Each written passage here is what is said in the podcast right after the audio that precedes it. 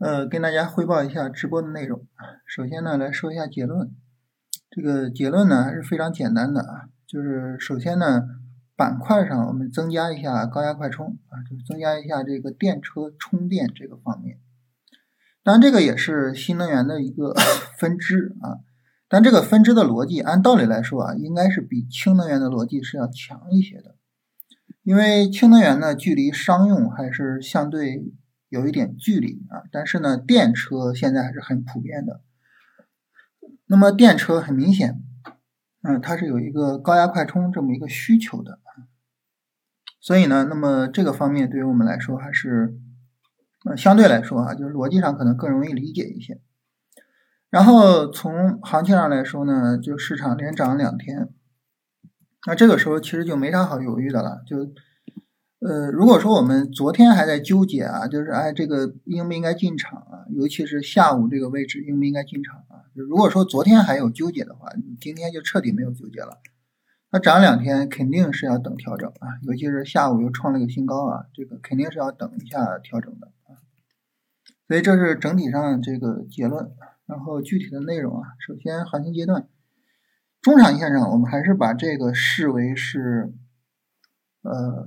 上涨波段的第一波，甚至呢，有没有可能说它会是牛市的第一波呢？其实这个事儿呢，我们也可以畅想一下啊，也未尝没有可能啊，就是它也有可能会成为牛市的第一波啊，这是第一个，就从行情阶段这个角度，嗯，短线上只能把它理解为就是短线上涨没有结束，是吧？前面的呃大跌都被反包了，那肯定短线上涨没有结束了，对吧？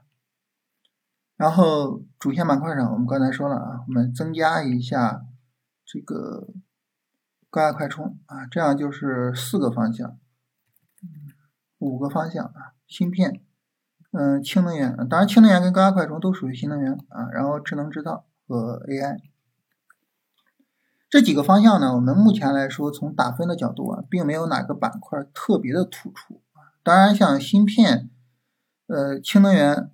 相对来说会比较突出一点啊，芯芯片跟氢能源这几个得分都有得分啊，但整体来说呢，就是还是等调整看，等调整看看谁的调整小因为现在呢，大家都有三十分钟顶结构，所以呢，嗯，不用着急就还还是说啊，就连涨了两天之后，也没啥好着急的了。那么。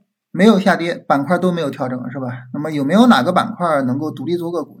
大家这个在直播的时候，这个是大家提出来的，说索拉可以去看一下，因为调整的个股比较多。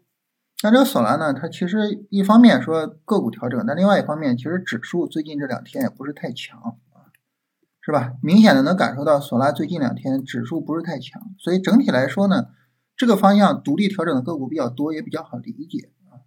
当然你像这种能不能跟踪呢？大家就需要去看，就是说这些个股是否符合你的条件，能不能做啊？还是说，如果说符合我们条件比较多的话啊，那么这种情况下呢，我们是可以去跟踪的啊。所以这种就是没有调整，但是板块能不能做这个事儿，可能就是需要我们好好的去适应一下，并且研究一下相关的条件。你把这个问题解决了，那么对于我们来说，其实就不存在踏空这个概念了啊。因为理论上来说，你随时随地都可以进场啊。呃，那么对于呃这种板块来说呢，因为就是个股独立调整，所以它不算是很大的、很重要的机会。在这种情况下呢，我们的仓位应该有一个非常严格的控制这个是需要特别的去说明的。总结下来呢，就还是要等调整啊，还是要等调整。然后能做呢，就是独立的调整的个股啊。